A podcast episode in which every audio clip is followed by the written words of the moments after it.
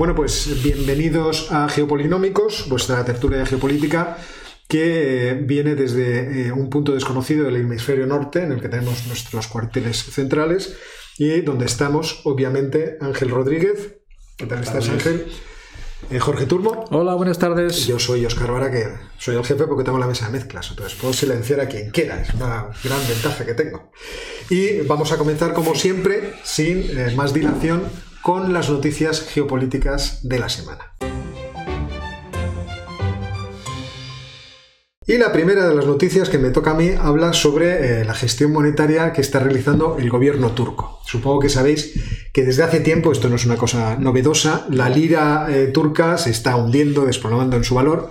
Es muy divertido seguir en, internet a Steve Hanke. Steve Hanke es un economista de la corriente austríaca, pero que eh, es un estudioso de cómo funcionan las inflaciones del mundo estudiando los tipos de cambio. Entonces eh, tiene una especie de, centralita de control de todo lo que pasa con, las inflaciones y se mata de la risa especialmente con las declaraciones que se producen en Turquía.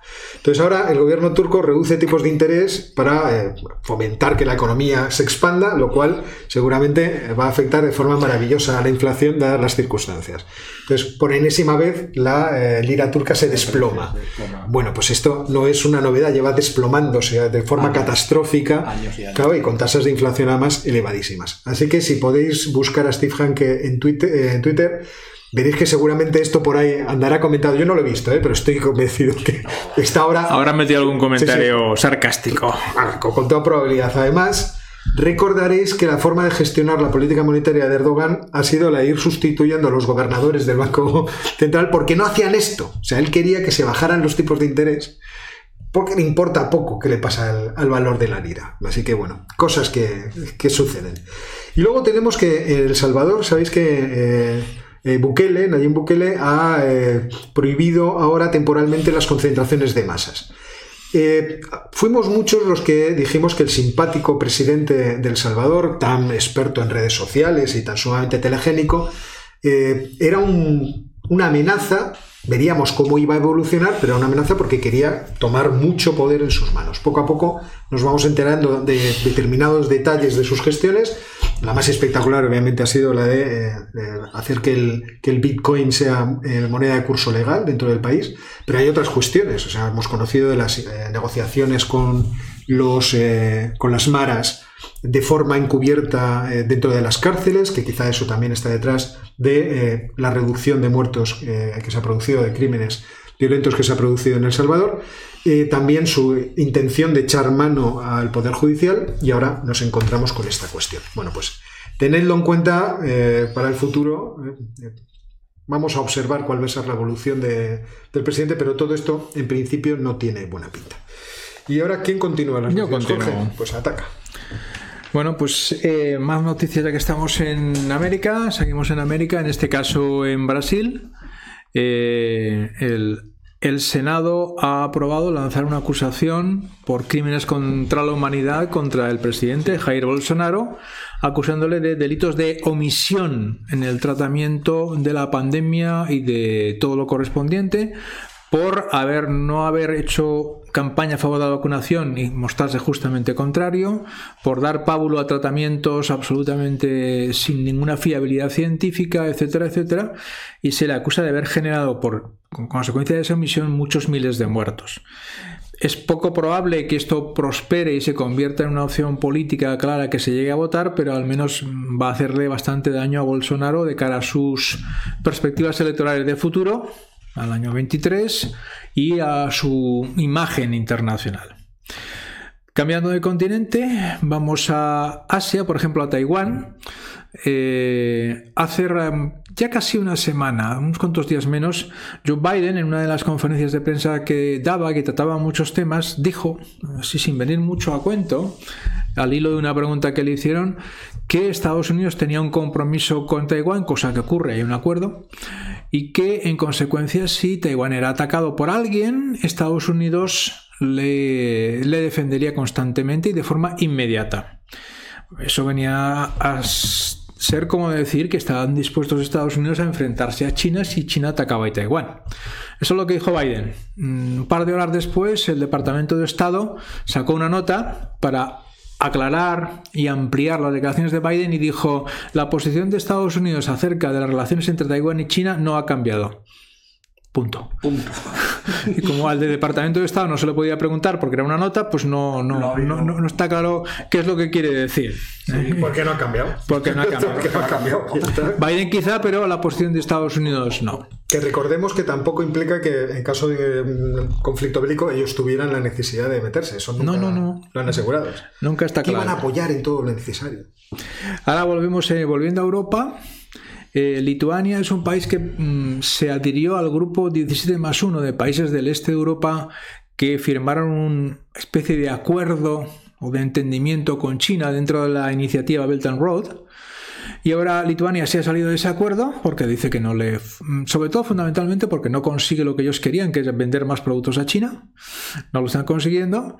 Y no solo eso, sino que está llegando a un acuerdo con la industria de Taiwán de semiconductores, luego hablaremos de esto, porque resulta que parte de la tecnología láser, de, la- de manejo de, de luz polarizada, que es, es el láser, que se ha desarrollado bastante en Lituania, es bastante útil en la construcción de los semiconductores. Entonces hay un acuerdo más o menos tácito entre el gobierno de Lituania y de Taiwán para colaborar en ese campo, lo cual coloca a Lituania claramente en el campo contrario a China. Porque una cosa es decir, no queremos participar en una iniciativa Belt and Road con China y otros países, y otra cosa es decir, vamos a colaborar de forma continuada con Taiwán. O sea que la- a Lituania la pone ya en esa, en esa posición y eso tiene efectos. Sí, además, perdona Jorge, que un apunte sobre esto es que eh, se va a recibir la visita de, de una delegación de alto nivel, no sé si es el primer ministro, me parece, de Taiwán en Bruselas, cosa que también es algo, en fin, bastante inusual.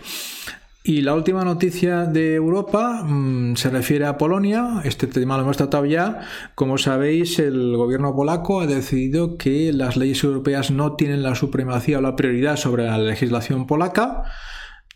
Todavía eso no se ha concretado en nada por parte del gobierno polaco, pero la Unión Europea ha decidido, mediante un procedimiento bastante rápido, poner una multa de un millón de euros por día al gobierno polaco mientras no aplique la prioridad de las normas de la Corte Europea de Justicia sobre su propia legislación nacional. Un millón de euros por día, que es una multa que si no se paga se convierte en una reducción de los fondos europeos que tiene que recibir Polonia. Y eso es muchísimo, muchísimo dinero. Casi inmediato, además. Además, es, es automático. Es, es llamativo sobre todo la contundencia y rapidez de la, de la respuesta y la vía por la que se hace. ¿no? Esto no es una cuestión que tenga efectos legales, tiene efectos económicos. Este, este club tiene ciertas reglas. Eso Este es. verá. Este verá. Ángel, Sí, lo primero es que sigue la, la tensión comercial y económica entre Estados Unidos y China. Sigue, parece que la, la militar se ha aflojado un poco después del- de, los episodios que tuvimos hace 15 días, pero la comercial sigue. Entonces, el último episodio es que Washington ha revocado la licencia para operar en el mercado de telecomunicaciones estadounidense de China Telecom. Tiene 60 días para cesar las operaciones en el, en el país, aduciendo, según los funcionarios de Washington, que el control del gobierno chino sobre la compañía le da oportunidad de acceder, almacenar, cito textualmente, interrumpir o desviar las comunicaciones estadounidenses. Entonces, parece ser que yo creo que donde debe estar el conflicto pasa de, de las labuconadas militares a- al terreno económico, que es donde realmente está la tensión entre los dos. Y la segunda es una cosa muy curiosa que ha pasado esta semana y es que eh, la CNN informó que Estados Unidos y Pakistán están negociando el uso del espacio aéreo de este país para que Estados Unidos pueda lanzar eh, misiones militares de inteligencia antiterroristas en Afganistán. O sea que es como un cambio de 180 grados respecto a la estrategia previa que tenía Pakistán. La, la noticia no es esta, la noticia es que Pakistán no lo ha refutado.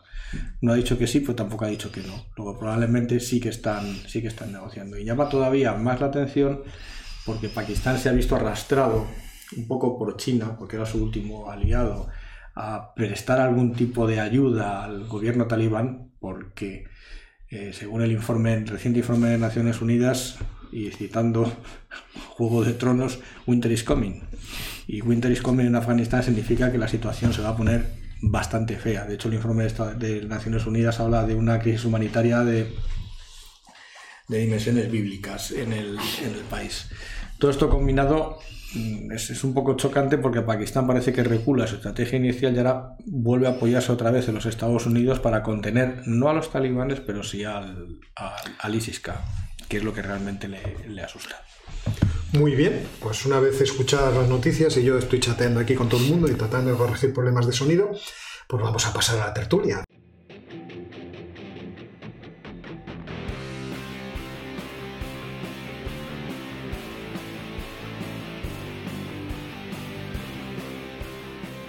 A mí me toca abrir fuego con un tema que entiendo que es eh, muy interesante eh, hace unas semanas se publicó en la revista Foreign Affairs una, serie de artículos acerca de quién ganó la guerra eh, sobre el terror.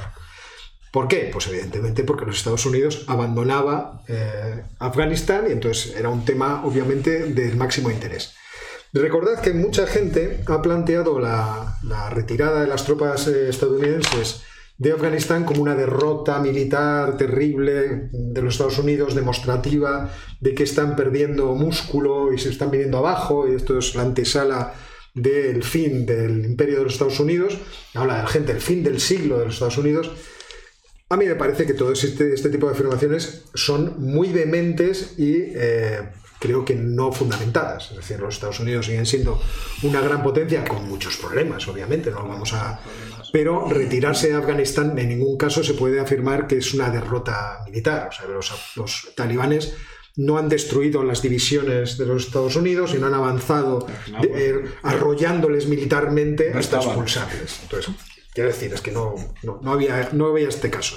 No es como en otros conflictos donde los Estados Unidos efectivamente ya, se les empujó casi hasta hasta el mar. Pero no es el caso de lo que ha ocurrido hoy. Y esto está en relación, como os decía, con un artículo que Nelly Laud publicó en, la revista Foreign Affairs, en donde tenía la, eh, ¿cómo decirlo?, el privilegio de eh, haber, me parece que era Nelly Laud, a lo mejor me estoy equivocando de quién era el artículo, pero eh, tenía el privilegio de haber podido estudiar los famosos papeles, a lo mejor no son famosos para vosotros, los famosos papeles de eh, Abbottabad. ¿Qué son los papeles de Abbottabad? Esto hay que explicarlo. ¿Recordáis que cuando en 2011 eh, un grupo de los Navy SEALs norteamericanos se infiltró dentro de Pakistán para atrapar vivo o muerto a Osama Bin Laden, eh, en esa operación militar, que fue una operación realmente muy brillantemente ejecutada, los Navy SEALs se hicieron con una gran cantidad de documentos. Esos documentos, en gran medida, estaban formados por eh, cartas que Bin Laden transmitía a sus eh, lugartenientes en diversas partes del mundo. y en esas cartas, de los 470.000 archivos digitales que lograron recoger, se han desclasificado por parte de los Estados Unidos 96.000, eh, que son aproximadamente 6.000 eh, páginas de, eh, escritas en, árabe de todo tipo de comunicaciones de Bin Laden con el resto de su, organización. Y lo bueno de, esa, de la investigación de, de, esas páginas es que desvela mucho de cuál fue aquel acontecimiento que nosotros vivimos de una forma y que Bin Laden vivió de otra. o sea, quizá esta sería la, forma más eh, precisa de decirlo. Es decir, mientras nosotros vivimos los atentados eh, del 11 de septiembre como un acontecimiento que transformaba el mundo, que lo cambiaba en el sentido de que había aparentemente una organización muy poderosa, con una ideología muy eh, definida, que de repente tenía la capacidad de atacar a los Estados Unidos en su propio territorio, y que eso introducía un agente eh, internacional nuevo, un agente geopolítico nuevo. Eh, lo que se cuenta en este artículo, lo que cuentan estos papeles, es que eh, Bin Laden tenía desde los años 90 la idea de atacar a los Estados Unidos en, su país con una intención, con la intención no solamente de hacer un acto contra aquellos que tenían sojuzgados a los palestinos puesto que le responsabilizaban de todos los males que le sucedían y de tener intervenidos los países eh, islámicos, sino que lo que quería era expulsar a los eh, Estados Unidos de todos esos países. Es decir, provocar una situación que fuera tan insostenible dentro de los Estados Unidos que fuera la población la que demandara que sus tropas volvieran a casa. Y es cuando, en un momento, imagina o, sueña la posibilidad de hacer un atentado dentro de los Estados Unidos. Pero no es hasta que comprueba la capacidad operativa de sus comandos en los atentados que se produjeron en el año 96 en la embajada de, Kenia y después, un poco después, contra un acorazado de los Estados Unidos que estaba fondeado, yo creo que también en, no me acuerdo, en Yemen, y que le, mandan una barcaza, un bote de estos eh, inflables cargado de explosivos, que no piensa eh, cómo eh, poder realizar una operación que sea muy publicitariamente muy impactante dentro de los Estados Unidos. Y entonces surge la, idea, la posibilidad del ataque con los aviones, en fin, toda esta historia vosotros la conocéis muy bien. Pero él pensaba que todo esto provocaría manifestaciones en plan Vietnam, que los norteamericanos saldrían a la calle diciendo, Dios mío, ¿qué estamos haciendo? Y que eso liberaría a las tierras musulmanas de la presencia de los Estados Unidos. ¿Cuál no fue su sorpresa? Cuando de repente los Estados Unidos toman el camino de en medio, cosa que conociéndole pues, se podía haber anticipado, y en ese camino en medio se lían la manta a la cabeza y se lanzan a invadir Afganistán. Y es aquí donde la, organización Al-Qaeda no solamente se va a ver sorprendida, sino que se va a ver hostigada hasta el extremo de que las cartas eh, muestran cómo durante los tres años posteriores a los ataques del 11 de septiembre, Bin Laden queda desconectado completamente de la organización. Es decir, durante esos tres años no tiene ninguna función de ningún tipo, ni, ni de aconsejar, porque la persecución es tan sumamente intensa que se, se produce una desbandada de la organización Al-Qaeda. Algunos de ellos eh, eh, pasan, a, por ejemplo, a Irán e inmediatamente los iraníes les apresan y les meten en cárceles. Porque también estas cosas funcionan así. esta, panda de individuos que son capaces de hacer estos atentados tan sumamente potentes tampoco son bienvenidos dentro de, nuestra, de nuestro territorio. Y además son maltratados, o sea, el contenido de las cartas demuestra que son maltratados de forma, en fin, eh, psicológicamente muy intensa, en fin, lo, pasan realmente muy mal dentro de la organización. Eh, a partir de ahí, la organización, teniendo en cuenta cuál era su propósito, desaparece.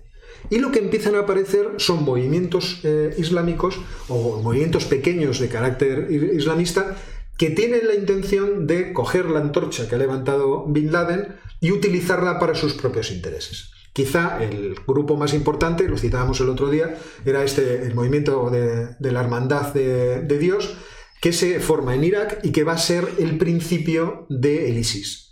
Y ahí tenemos a nuestro querido eh, Zarqawi, que, en fin, hasta el 2006 produce mucho follón entre 2004 y 2006, una vez que los Estados Unidos cometen el segundo quizá o el, mayor error de, posterior a los ataques del 11S, que es invadir Irak. La invasión de Irak destruye un orden institucional que estaba creado en esa parte del mundo y eh, va a dar la posibilidad de que surjan este tipo de, movimientos que sustituyen, eh, o, mejor dicho, que, que aprovechan la eh, destrucción del poder, el vacío del poder, y luego encima cuando se retiren van a dejar ese territorio presto para que alguien intente tomarlo. Y es, este es donde se produce realmente el problema. Y entonces se produce en las, en las cartas, en las cartas se refleja eh, lo que es una eh, situación insólita vista para nosotros ahora, teniendo en cuenta lo que nosotros creíamos que estaba pasando. Y es que eh, empieza a atentar no solamente contra los cristianos que había en Irak, sino también contra los suníes que había en Irak empieza a haber atentados por todos los lados en mezquitas, entonces Bin Laden se siente desconcertado y las cartas que, está intercambiando con los que eran lugartenientes de su organización, incluso llega a decir, pero ¿por qué nos estamos buscando más enemigos de los que tenemos? Si lo que nosotros queremos es expulsar a los Estados Unidos y acabar con su imperio y su poder en el mundo, o sea, este era nuestro objetivo. ¿Qué es lo que está pasando? Y a partir de ahí, todas las nuevas eh, eh, franquicias que van apareciendo de Al Qaeda, en algunos casos piden permiso por las vías eh, discretas que existían a Bin Laden para poderse llamar Al Qaeda y en otros casos ni siquiera. Se van surgiendo los Al Qaedas en Yemen, Al Qaeda en Somalia, Al Qaeda por todos los lados y eh, se va sintiendo desconcertado. De hecho, llega un momento a los somalíes ni, ni le responden. Vamos a ver, o sea, que déjenme en paz, yo no, ya no estoy en esto, un poco menos. O sea, que lo he dejado. Que, que- que esto no es mi asunto. Entonces, la, la imagen que se eh, ofrece en este tipo de cartas Ay. es la debilidad, en realidad, del movimiento terrorista islámico, o islamista, vamos a decirlo, no islámico, el movimiento terrorista islamista. Y que es una debilidad que ha, que se- que ha seguido existiendo eh, en todas las variantes posibles que hemos conocido. ¿De acuerdo? Desde Ansar al Islam a lo que queráis. ¿no? Lo mismo a los, a los grandes Al-Qaeda de Gran Sáhara, a Boko Haram. ¿Tienen capacidad operativa? Sí, pero no tienen una capacidad operativa como la que en un principio, por ejemplo, en el mundo se llegó a creer en gran medida por cómo los medios de comunicación y también los Estados Unidos, por su propio interés de justificar cuáles iban a ser las medidas tan sumamente desproporcionadas que iban a tomar por los, por los atentados de las eh, Torres Gemelas, eh, pues nos hicieron llegar a creer. ¿eh? Parecía que Al Qaeda era como la. Bueno, no voy a poner ejemplo, pero que le teníamos a- detrás de la puerta. O sea, que era una organización que tenía.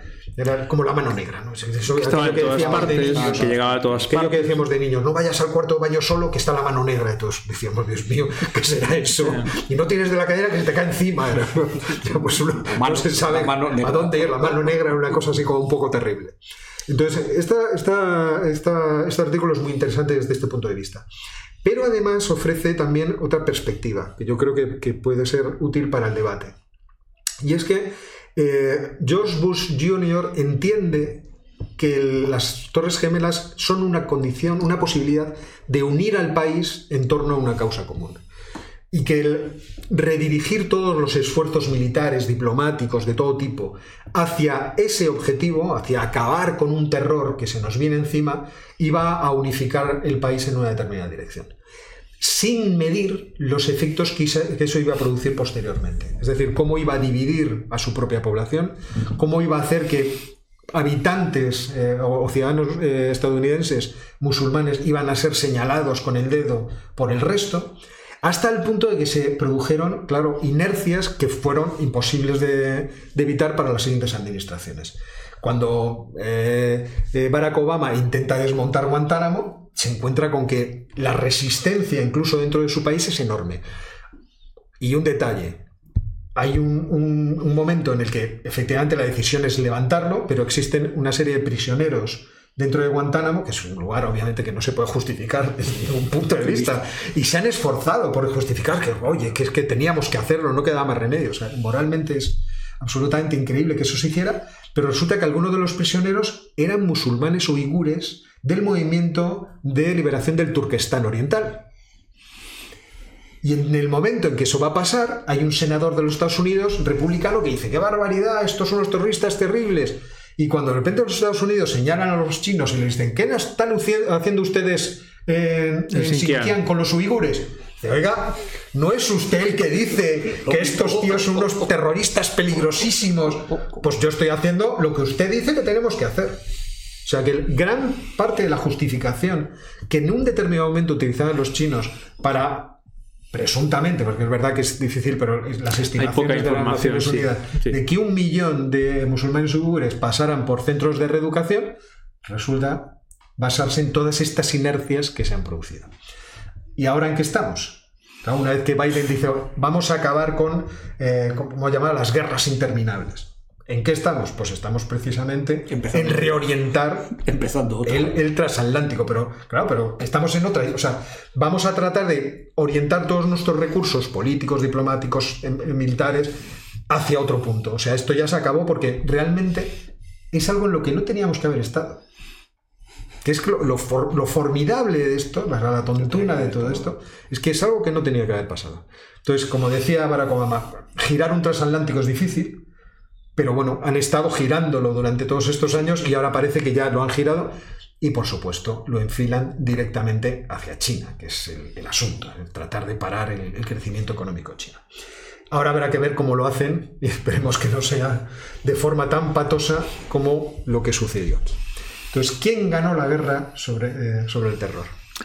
Esa es la pregunta. Pues es, es muy difícil contestar. Sabemos quién la perdió, toda la gente que murió o está herida. o- Sí, y más personas que han funcionado con concepciones equivocadas, posiblemente nosotros también. por la información que recibimos, que era limitada, que era sesgada a todos los niveles. Es muy interesante lo que van dando de sí estos papeles de Abbottabad que yo no conocía para nada, tengo que decirlo, con toda claridad respecto a la auténtica dimensión y perfiles del movimiento que puso en marcha eh, Osama Bin Laden. Eso es lo Evidentemente aquí tenemos que, no digo aprender, pero sí recordar una lección, que es la de que siempre tienes que intentar confirmar lo que te cuentan y cómo te lo cuentan, porque es posible, es posible que no sea así. ¿eh? Y cuando ahora, porque esto se repite eh, una y otra vez, sobre todo quienes tienen mucho poder, lanzan al espacio relatos justificativos de lo que están haciendo, conviene siempre tomar distancia, analizarlo con, con mucho cuidado desde lejos y, ¿qué queréis que os diga? Con cierta desconfianza. Sí, no, lógicamente. Siempre. Confianza absoluta. Siempre. Confianza absoluta. No, a mí, me ha llamado muchísimo la atención porque tampoco conocía la existencia de estos, de estos papeles, pero sí estaba recordando, y no sé si en aquellos años que eran. Claro, es que todo esto a lo mejor muchos de los que nos estáis viendo no lo habéis vivido, pero los que, los que lo vivimos era una, como una especie de certeza absoluta. Es decir, eh, había que ir allí, había que entrar en Afganistán y había que entrar a sangre y fuego. O sea, no había. El relato por parte de Estados Unidos era monolítico. A mí me llamó mucho la atención en, aquella época porque llegó un momento que estaban a punto de ser exterminados. Los dirigentes de Al Qaeda estaban en las montañas de. Eh, unas montañas estaban cerca de Kandahar, si no recuerdo, que son las, montañas de, de Tora Bora, me parece, pues no estoy seguro, ¿eh? pero estaban prácticamente, pero se estaban bombardeando, pero, pero, pero le estaban friendo vivos. Y, en ese contexto me llamó muchísimo la atención una noticia, y es que eh, Bin Laden se comunicaba con sus lugartenientes mediante correos escritos. Mediante, sea, no utilizaba las tecnologías porque sabían que le tenían todo, le tenían todo intervenido. Claro, vosotros imaginaros gestionar una organización multinacional como supuestamente era Al Qaeda, esas características, mediante correos escritos que llevaban chavales jóvenes, pero muy jóvenes, de menos de 15 años, para no ser detectados. O sea, las demoras, la descoordinación, el Cisco, absolutamente es monumental. Así que en, aquella época, cuando se supo esta información, no se, no se sabía si era por, por sabiduría de Bin Laden o como realmente estaba contando Oscar, porque aquello estaba absolutamente desarmado, la diáspora, corriendo, o sea, la carrera. Y luego efectivamente vino lo que sí que fue un error garrafal, que fue lo de, lo de Irak, y eso yo creo que desestabilizó mucho más la, la región que, que lo de Afganistán. Afganistán se ha quedado ahí. Y luego volviendo un poco a estos grupos, efectivamente, estos grupos no tienen, no tienen capacidad de continuidad y luego abundamos un poco más en lo que estaba contando antes en las noticias, pero las noticias que vienen de Afganistán es que ahora mismo, por lo que leí esta mañana en, a, un, a un corresponsal de The Economist, hablando con algunos altos funcionarios del gobierno talibán, no saben qué hacer.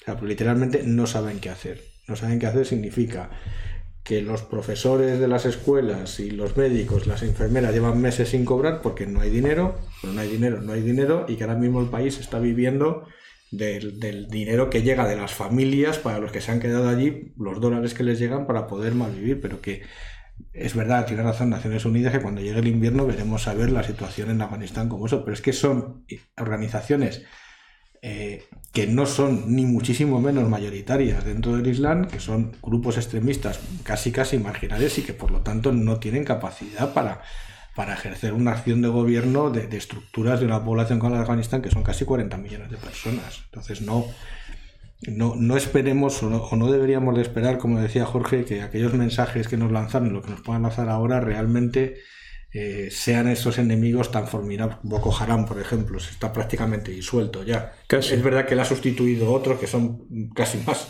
más, más agresivos que ellos, pero en realidad lo que se está disgregando es Nigeria, no se está disgregando Boko Haram. Pero eso nos lleva a otro sitio. Sí, no, ya solo tendremos que tratar en, otro momento. Sí, trataremos Nigeria. Pero, es cierto que, la visión esta que tuvimos durante un momento fue un espejismo. Un espejismo.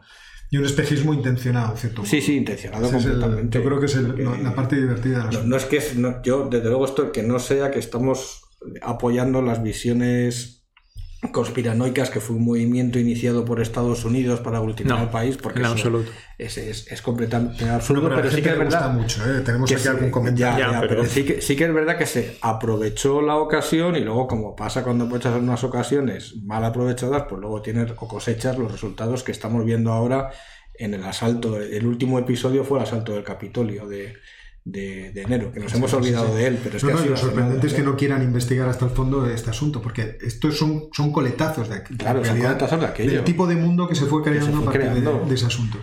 Yo quería puntualizar, o no puntualizar, aportar una cosita más sobre lo de Afganistán. Es que eh, todo el mundo está diciendo, claro, Afganistán se acabará convirtiendo también en un nido de terroristas y tal. Depende de que encuentren algún lugar, un rincón que no esté gobernado por nadie, ninguna de las familias, grupos, etcétera, que controlan más o menos los territorios interesantes de Afganistán y pueda situarse allí. A los, a los talibanes no les interesa tampoco. Con, Afganistán es muy probable, eso tendremos que ver cómo evoluciona, pero es muy probable que acabe pasando lo que tenía que haber pasado mucho tiempo antes es un país en vías de, más bien pobre, no en vías de desarrollo, subdesarrollado, que vive de las aportaciones que le dé el, mundo desde fuera y de los acuerdos a los que llegue de explotar sus recursos naturales y que se hagan algunas infraestructuras para poder sacar y del opio. Tiene que empezar Entonces, Claro, y, vamos a ver, y veremos Vamos a hacer una, predicción de esas, de futuro. Cuidado. Vamos, predicción de futuro veremos a los Estados Unidos llegar a algún tipo de acuerdo en algún momento con los talibanes de ayuda, cooperación o alguna cosa de estas. estas cosas seguro que yo estoy seguro. Y, muy probablemente los talibanes prefieren de socios dentro de unos años ¿eh? a Estados Unidos que a China. De eso estoy convencido. Sí, lógicamente. teniendo en cuenta. Porque Estados Unidos está más lejos.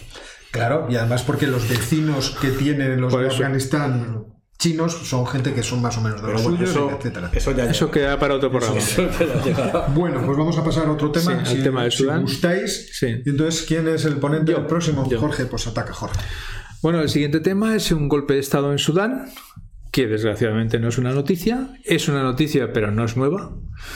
Eh, a principios de semana, el, el jefe del Consejo Soberano Abdul Fattah al-Burhan dio un golpe de Estado al mando del ejército y suspendió de actividad al gobierno civil, dirigido por Abdallah Hamdok, y a todos los ministros. ¿Mm? Vamos a poner esto en contexto.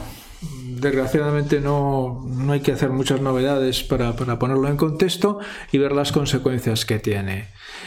Eh, en Sudán hubo una dictadura militar hasta 2019, dirigida por Omar al-Bashir, que ahora está en la cárcel por cierto. ¿eh? Después de muchas manifestaciones de la sociedad civil, de los sindicatos, de los enfermeros, de los profesores, etcétera, etcétera, en 2019 se consiguió echarlo del poder y se constituyó una cosa rarísima. Se constituyó un consejo soberano que tomó, que venía a hacer los papeles o el papel de presidente del país y ese Consejo Soberano puso en marcha un gobierno de civiles dirigido por Abdallah Hamdok con el objetivo fundamental de preparar una constitución, preparar la vuelta del Sudán a los organismos internacionales de los que se había retirado, la ONU, incluso la Unión Africana, e intentar que el peso de los militares en la sociedad sudanesa fuese inferior y por tanto que los civiles tuviesen algún tipo de papel que jugar. Pero en ese Consejo Soberano, el presidente del Consejo Soberano es el jefe del ejército, el que acaba de dar el golpe. ¿eh? Pues porque lógicamente no podían dejar de lado a los militares. Podían dejar de lado al Bashir, al que le están echando todas las culpas de lo que pasó. Lógicamente está en la cárcel a la espera de juicio, pero lleva dos años y el juicio ni ha empezado. No se sabe muy bien por qué. ¿Eh? No se sabe muy bien por qué, pero no han conseguido que empezase el juicio. Bueno, durante ese tiempo se han sucedido una serie de acontecimientos internos en Sudán que no se conocen muy bien. El jefe del, ejército y presidente del Consejo Soberano, al dar golpe, ha alegado que es que los civiles que formaban parte del ejército estaban sublevando a la población, la estaban alentando a las movilizaciones, a los enfrentamientos y que eso llevaba al país al caos y por tanto ellos tenían que intervenir. Todas las noticias indican que más o menos ha sido al revés. Es decir, que han sido grupos paramilitares sin relación directa, pero en vinculación con el ejército, los que han movido la situación han generado algaradas, enfrentamientos como excusa para poder dar, para que los militares pudiesen dar este golpe de Estado, porque es un golpe de Estado. Inmediatamente los civiles y Hamdok han llamado a la insurrección. Ha habido varias manifestaciones con resultado de bastantes muertos, desgraciadamente, pero parece bastante difícil que ese llamamiento a la insurrección consiga que los militares devuelvan el poder. Como siempre en estos casos, los militares han dicho que han tomado el poder para estabilizar el país y que habrá elecciones en 2023, que es lo normal en un golpe de Estado es ofrecer elecciones al cabo de un par de años, que da tiempo suficiente a no hacerlas o cambiarlas. O también a quién quieres meter. En el, el año 23 te da tiempo a manejar bastantes cosas, ¿no? ¿Qué es lo que hay detrás de esto? En Sudán, que en este país, en ese sentido, es un país muy, muy, muy desgraciado. No es el único. En África hay bastantes. Bueno, hubo una época en la historia del Sudán en la cual estaba mm, dominado o controlado por grupos yihadistas extremistas, de los que ahora nutren las filas de Al Qaeda y, los grupos islámicos. ¿eh? Mm. El dirigente era Al-Tarabi. Pues bien, el, ejército dio un golpe de Estado contra el Tarabi, los, los echó, los eliminó, y en nombre del antiyihadismo y en nombre de la pacificación nacional tomó del poder y se lo quedó todo. Absolutamente todo. Se calcula que entre el ejército y el servicio de seguridad, o de inseguridad, porque para la población es de inseguridad, se lleva más o menos el 80% del presupuesto del país. Sudán tenía bastante petróleo hasta que se separó Sudán del Sur. No se sabe dónde está el dinero del petróleo, por ningún lado. Y además el ejército y, las instituciones de seguridad, el, el NIS que se llama allí, han creado una especie de holding con el cual intervienen en casi todos los sectores, tienen las principales empresas de casi todos los sectores de la economía sudanesa. Una puerta giratoria, pero bien, ¿no? No, ahí no hay puerta giratoria ni nada. No, no, eh, eh, están en el mismo sitio todos, comparten teléfono. Y claro, dominan la economía del país. La sociedad ha ido por otro lado, ha ido creciendo, hay más sociedad civil, pero parece ser que no están dispuestos en absoluto a compartir ese poder económico, lo fundamental. Segundo, tampoco están dispuestos a que se investigue qué miembros del ejército o de las fuerzas de inteligencia han estado dentro de la corrupción o del control y el asesinato de civiles durante esta temporada. Ellos crearon un holding ese holding controla buena parte de las empresas que se dedican a, los sectores productivos en Sudán, fundamentalmente, sobre todo la producción de petróleo y la exportación de petróleo, que ahora se ha reducido porque parte de los yacimientos están en Sudán del Sur se han, ¿Eh? independizado. se han independizado y el tener los yacimientos les ha servido para entrar en una guerra civil, a su vez, en Sudán del Sur, para ver quién se queda los yacimientos y el dinero del petróleo. Es una cosa. me parece un guion de. Yo lo estaba mirando esta mañana. Bueno, llevo estos días de la semana hablando de, lo de Sudán en el noticiero de la mañana, sacando noticias diversas, porque efectivamente lo que se está viendo es que lo que está alrededor de, de. ¿Cómo se llama el presidente?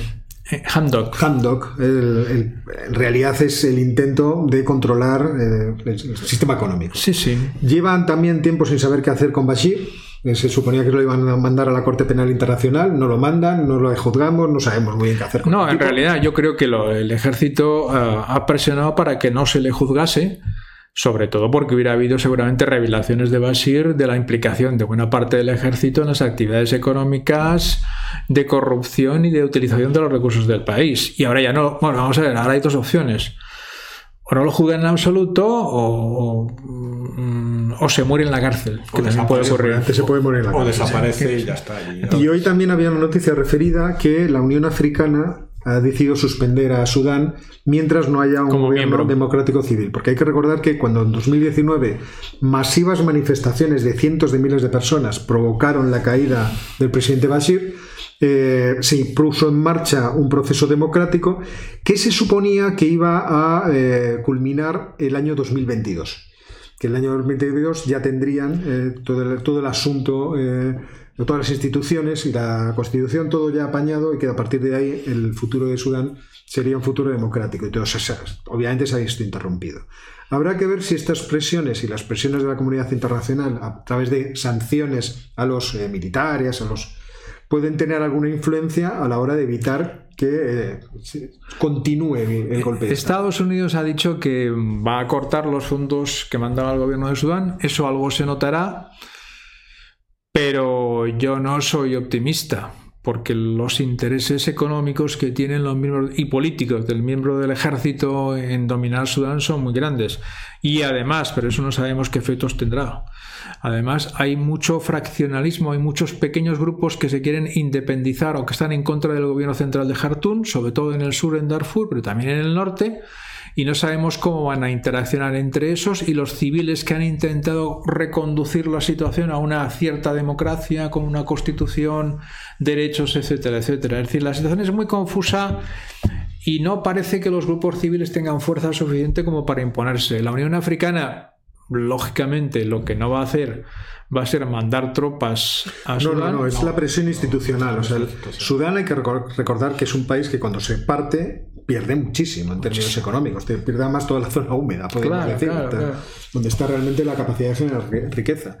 O sea que Lo que está alrededor del, del, Nilo, bueno. Depende del Nilo. Claro, y depende del Nilo. Y hay poco más que eso. Y que las perspectivas no son buenas. Como decía un, un analista hoy, así hablando en términos generales, cuando la situación en el mundo se pone mal, en África se pone peor.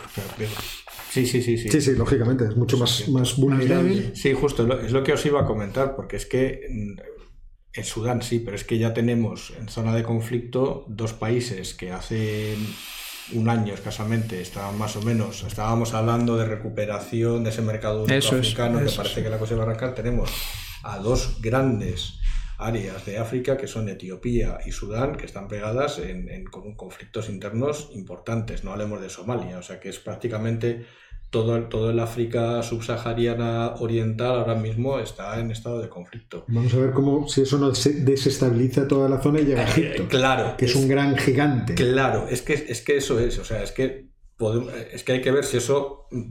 Eh, extrapola a los países que están alrededor, que son también muy frágiles, sobre todo los que están en el Sahel, en la zona en la zona tropical y, vamos a ver qué efectos tiene, porque Etiopía estaba siendo, digamos, un ancla de estabilidad. Y estaba creciendo económicamente. Está, bombardeo diario. Y ahora de repente. parecía que ya por fin se había arreglado, es verdad que lo de la guerra civil en, Sudán del Sur, bueno, pues control del petróleo, pero es que tampoco es que tengan unos yacimientos, es verdad que con la renta per cápita que tienen, les da para mucho, les da para mucho, pero no es que sean unos yacimientos que interese a un gigante del petróleo chino o americano realmente invertir allí, porque están lejos del mar, está lejos transportado, o sea que es casi, casi para consumo. La esperanza de ir por el lado democrático era, bueno, me uno otra vez a la comunidad internacional y por lo tanto el Fondo Monetario Internacional me va a hacer más fácil el pago. De, o me va a prestar dinero aunque sea en condiciones. La deuda estaba, me parece que eran 23.500 millones de dólares. Entonces ahora estaba inmediatamente los, eh, los del Fondo Monetario diciendo, bueno, pues ahora vamos a deliberar dinero, tal. O sea, ya la situación tenía cierta promesa de que económicamente iba a ir a, mejor. Eh, también es verdad que ahora habrá que ver cómo eh, estos militares tratan de vendernos un eh, gobierno civil, en fin, que el que sea más o menos manejable y que acepten precisamente Egipto, Arabia Saudí, que hay que recordar que tiene mucha relación en términos financieros, y, y los Emiratos Árabes Unidos. Pero ninguno de esos tres países tiene mucho interés en el Jorge Alberto, gobierno civil. Jorge Alberto Nicolás Casparian nos manda dinero para que contratemos a alguien para la técnica.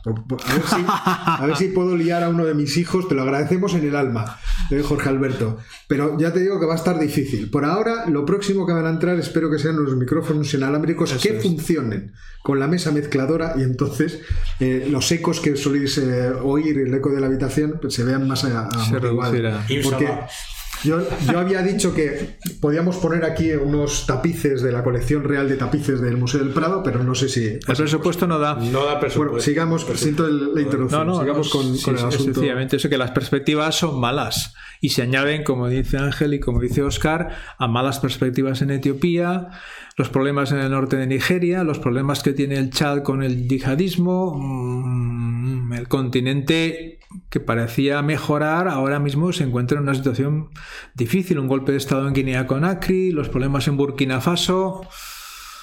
Uf.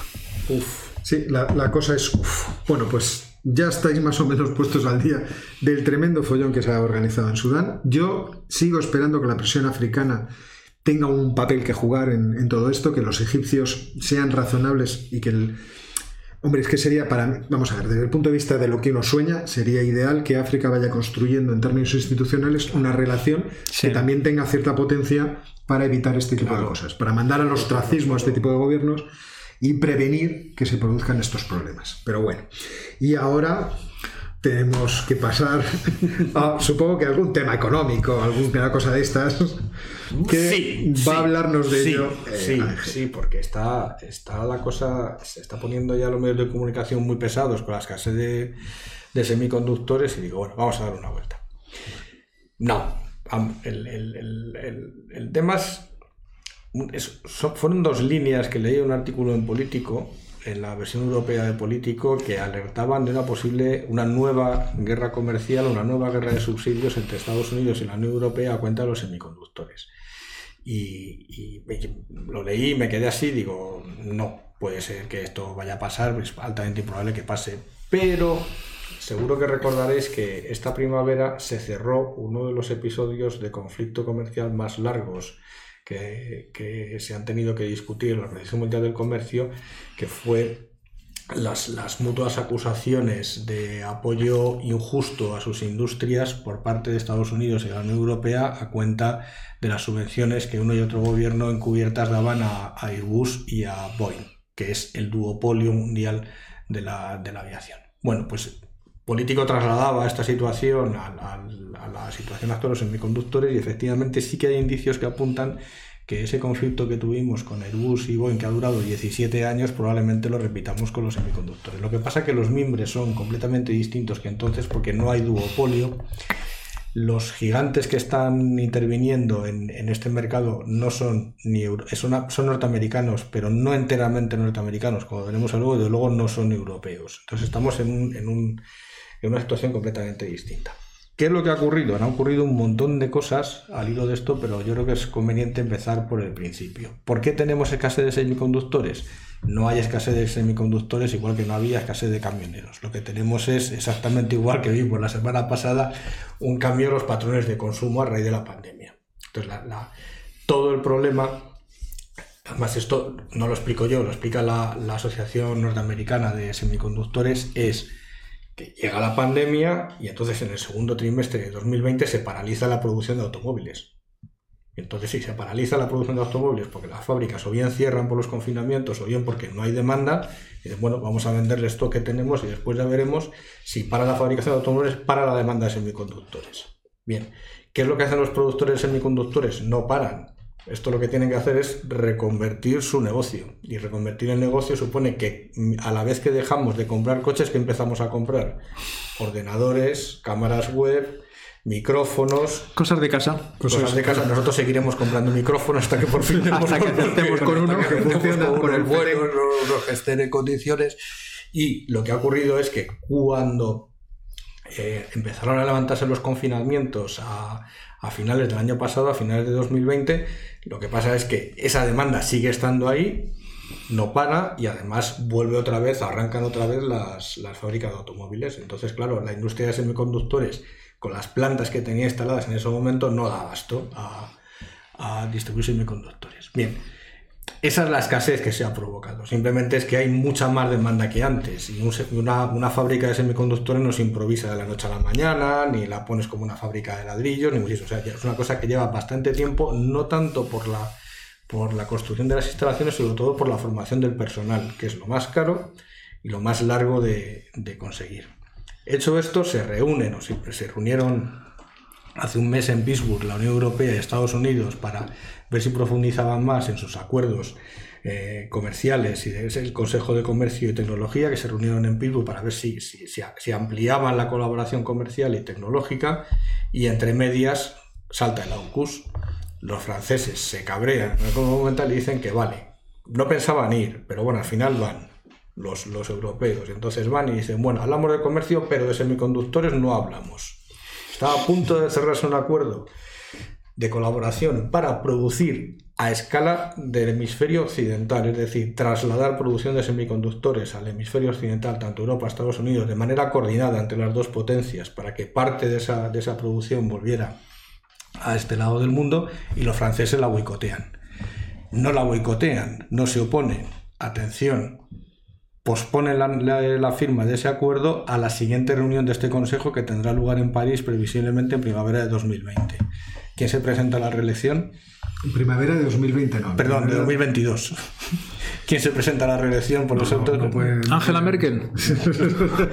No lo descartemos, que esta es la cosa. ¿Tú crees que en Francia se presentará Merkel? Hombre, Ganaría. Ganaría seguramente. Ganaría, Ganaría casi ganaría, sí, seguro. sí, casi sí. ganaría casi si canta la marsellesa bien.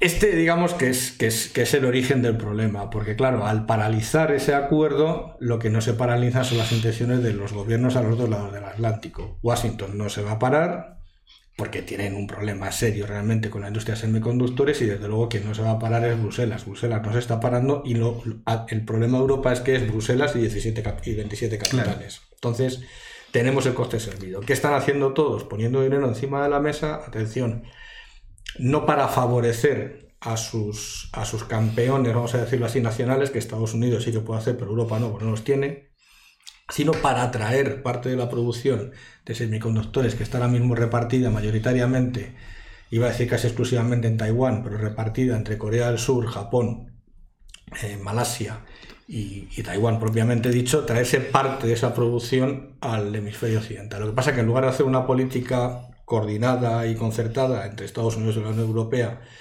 como pensaban hacer o firmar el acuerdo de Pittsburgh, ahora es una guerra a 28, ven- bueno, 29, 27 países europeos, la Comisión por otro lado y Estados Unidos por la otra. Con lo cual se ha abierto un melón enorme, porque ahora mismo está todo el mundo ofreciendo dinero, los Estados Unidos han puesto encima de la mesa 52 mil millones de dólares para convencer a empresas de todo el mundo para que se vayan a Estados Unidos a producir semiconductores y la Unión Europea ha dicho que sí, que bueno, que entre el Next Generation, que si no sé qué, sí, Muy cansados, muy Sí, cansados. sí, pero han empezado, han empezado a, han empezado a ponerlo ya.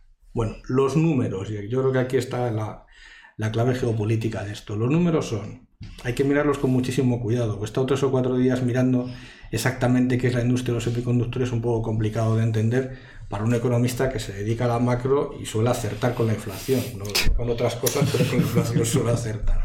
Que por cierto, el dato de España ha sido bastante preocupante, el último que ha salido, 5,5. Ya hemos rebasado el, el umbral que nos pusimos de... Oscar, no mires para otro lado, te estoy dando la razón. Estamos mirando la subyacente. ¿Dónde está la subyacente? Está al lado, está al lado la A subyacente. ver, eh, hay que distinguir entre las empresas que facturan por vender semiconductores y las empresas que fabrican los semiconductores. Por volumen de facturación gana de calle Estados Unidos. Pero eso sumas todo el sector en, en- el mundo Estados Unidos ahora mismo factura aproximadamente 53% de las ventas de semiconductores en el mundo. ¿Qué es lo que pasa? Que buena parte de los semiconductores que vende Estados Unidos se producen en Taiwán. Entonces Taiwán tiene una empresa, a ver si lo digo bien, Oscar, estamos repasándolo antes, que es A ver, repita, repita. TSMC, Taiwan Semiconductors Corporation, que es una marca blanca.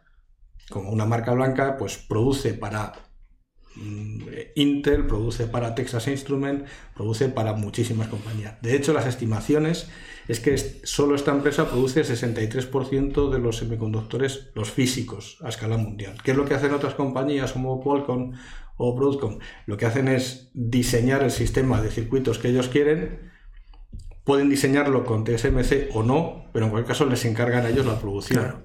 Claro, Qualcomm factura por la venta de esos productos, pero en realidad la, la cadena de producción está en otro sitio. Bien. Luego quedémonos con esta idea. Lo que es producir las obleas que se llaman de los semiconductores, Taiwán. Ahora viene la segunda. ¿Con qué se producen? Con silicio. ¿Quién es el principal productor mundial de silicio? China continental, que produce el 63% del silicio mundial. Dice, bueno, habrá otros, sí. El siguiente en la lista es Rusia, que produce escasamente el 6. Y de ahí para abajo vamos a cifras realmente ridículas. Con lo cual tenemos la materia prima la monopolizan los chinos. Se produce, podemos decirlo, en una provincia china, ¿no? Porque estamos ahí. Lo que pasa es que están peleados con los otros, pero probablemente se despeleen rápido. Y lo que tenemos es que Estados Unidos sí que tiene capacidad para diseñar tecnología de última generación y producirla, y tenemos a los europeos que tienen por ahí a Infineon por un lado, a los no sé qué por otro, que hacen cositas, pero en realidad lo que hacemos es comprar esa, esa tecnología, se la compramos a, a Corea del Sur, a Taiwán y a la propia China, que lleva estos últimos 10 años ha, ha escalado prácticamente al primer puesto en, las, en la compra o ventas, depende cómo se vea, de, de mundiales de, de semiconductores. Luego China está acaparando semiconductores a toda pastilla, el problema que tiene es que no funcionan tan bien como sus competidores norteamericanos. Y ahí está la guerra. Bueno, voy a dejar un pequeño eh, paréntesis para agradecer a Dezatil y a Don Gato, que parece que también votan para que contratemos a alguien y resolver, no solamente votan, participan económicamente para que contratemos a alguien. Don Gato además pide una opinión sobre el discurso de Putin hacia Occidente en el encuentro de Valdai. Ya te la daremos, o sea, ya he puesto gracias el enlace, ya lo veré ya te daré alguna opinión sobre eso. Seguramente estaré de acuerdo, porque a mí los discursos de Vladimir me, me gustan mucho. Habla bien, habla bien. Sí, además tiene mucha gracia y es muy interpelativo. Hablando del asunto de los semiconductores, esta semana había una noticia, yo no, obviamente, estoy muy lejos de ser un experto en estas cuestiones, pero es claramente una, una cuestión eh, geopolítica, el dominio de la tecnología más puntera. Y surgía una noticia en referente a Alibaba. Alibaba ha presentado en familia eh, su nuevo eh, semiconductor eh, para los, lo diré, para los servidores que tiene para su empresa. Este tipo de, semiconductores o de, procesadores son especiales porque generalmente no es para la venta hacia el exterior, sino que de lo que se trata es de conseguir una ventaja comparativa con los competidores. Y todas las grandes empresas, Google, Apple, Amazon, todas ellas, al parecer, participan del diseño de este tipo de, semiconductores. El procesador, en este caso, es un procesador eh, 710, me parece que se llamaba. Es la tercera generación que han desarrollado los de Alibaba, pero empresas como Baidu, que es una empresa que también es muy similar a las redes sociales que nosotros conocemos en China, también tiene desarrollos en este sentido. ¿Por qué es importante? Porque marca la evolución tecnológica de la industria china en este terreno de los semiconductores. Yo lo que desconocía era lo que has comentado ahora, de que las materias primas del silicio surge de, las minas de los chinos. O sea que China cuando domine el know-how va a tener la capacidad de... Lo que pasa que estas cosas hay que, hay que tenerlas con cuidado, porque estoy, vamos, estoy seguro, no, recuerdo haberlo leído hace mes y medio o dos meses, eh, esto lo sabe todo el mundo y lógicamente Estados Unidos no se ha quedado esperando a que le caiga el silicio del cielo. Ha lanzado equipos de prospección por todo el mundo a ver si encuentra silicio debajo de las piedras. Es decir, cuando veamos que se produce por efecto del monopolio de China o simplemente por el aumento de la demanda, un incremento significativo del precio del silicio, del silicio exactamente, igual que pasó con el petróleo en los años 70, lo vamos a encontrar yacimientos por algún lado. Pero claro, mientras los encuentras entre tanto, los otros desarrollan la tecnología. A lo mejor llegas tarde. A lo mejor llegas tarde. No, no, pero eso, es eh, especialmente interesante porque hay que recordar que eh, los Estados Unidos tienen una cosa maravillosa, que son sus instituciones públicas, que no está en publicidad de ellos, y entre ellas el eh, Instituto Geográfico de los Estados Unidos, que, bueno, es absolutamente maravilloso los análisis que hace de dónde están todos los... Eh, sí, sí, sí, sí. De hecho, ahí leí, me recordar que... Metales y minerales. ¿Dónde está todo? En todas partes, ¿dónde está localizado? Claro, los equipos para saber si eh, eh, geológicamente es compatible la región, si es accesible, etcétera, etcétera. Gracias a Juan Zapatero por su aportación te critican diciendo que da para un hot dog, oye, vamos, me parece... por algo se empieza.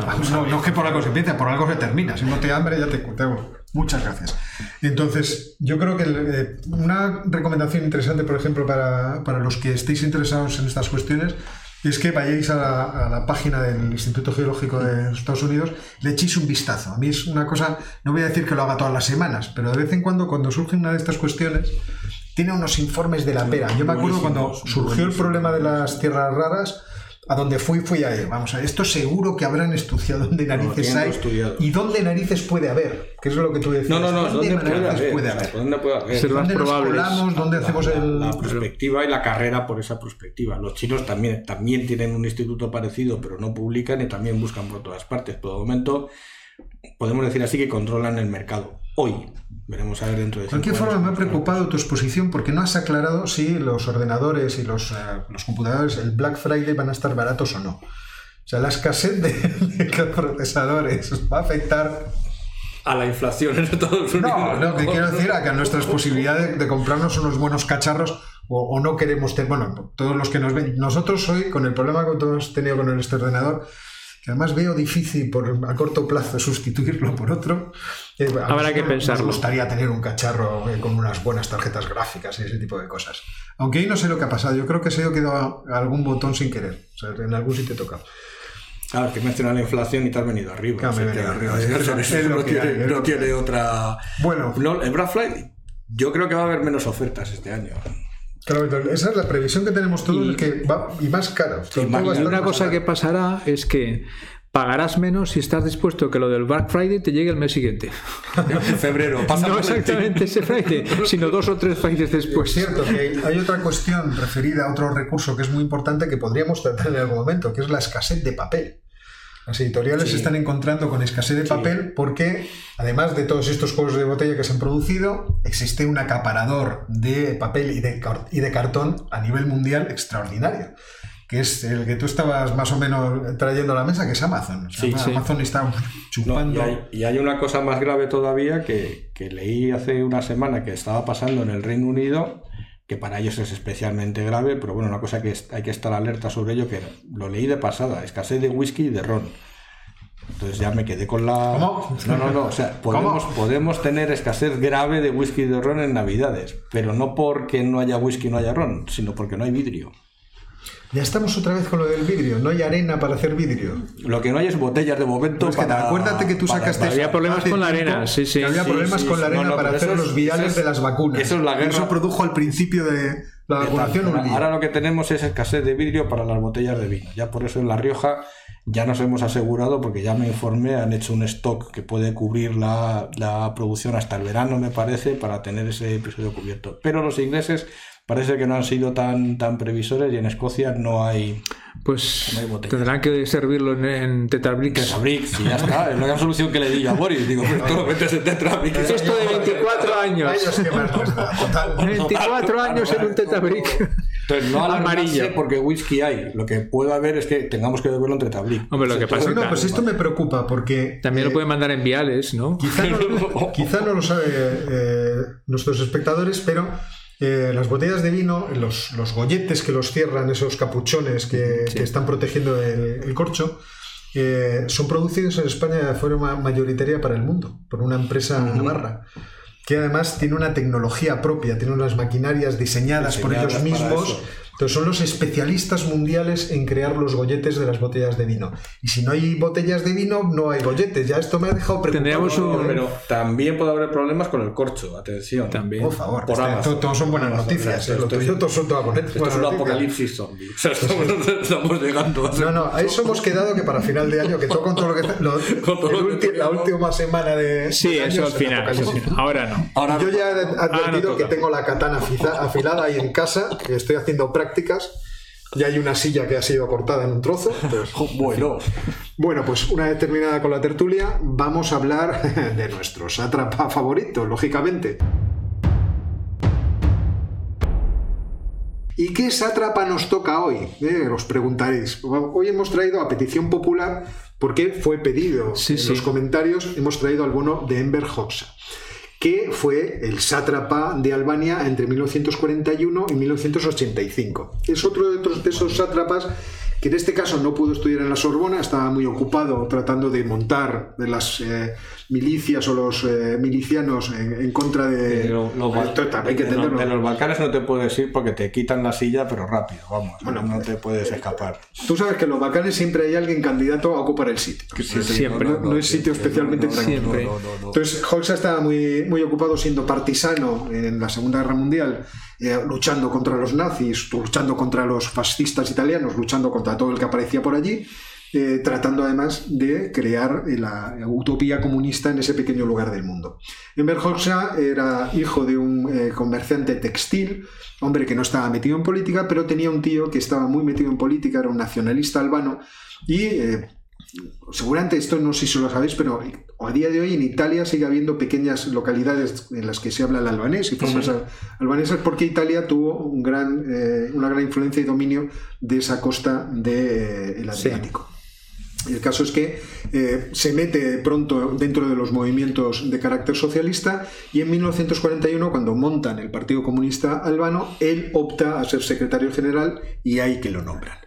Entonces, durante los años del de ser partisano, de estar peleándose eh, con, con el fascismo y con el antifascismo, él va desarrollando la idea de cómo construir una organización comunista que sea capaz de eh, hacerse con el poder eh, en toda Albania y cómo mantenerlo hacia el futuro.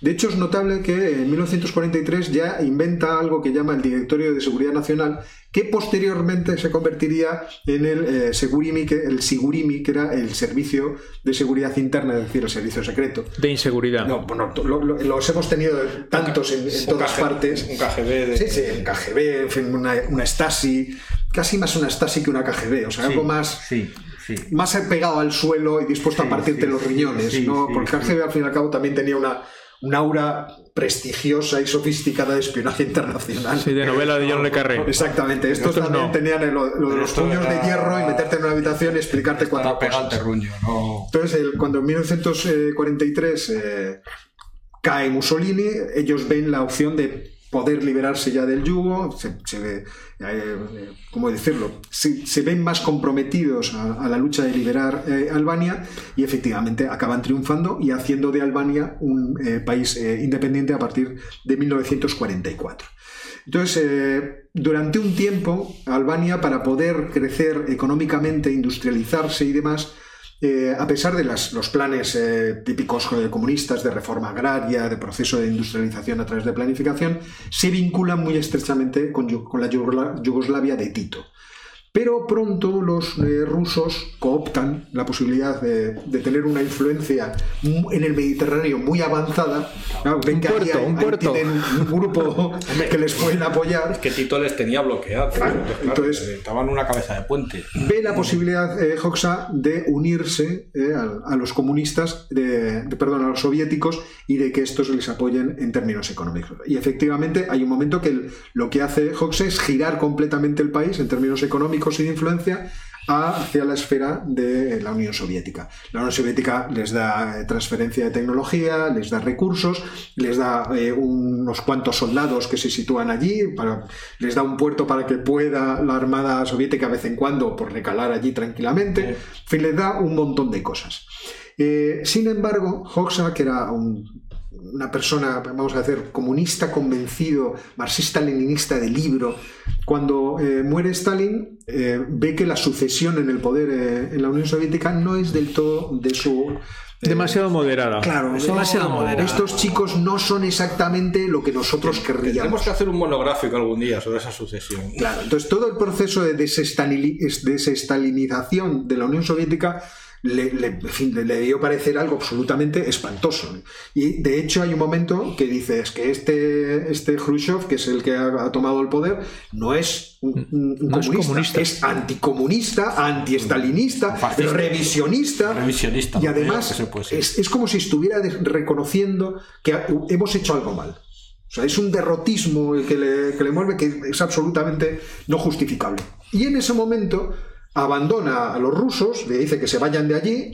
Los rusos, obviamente, le sacan de todos los pactos económicos, del pacto de Varsovia, dice, pues si no nos quieres, les intenta bloquear económicamente, eh, retira a parte de la- a las tropas para que no dejen dinero allí.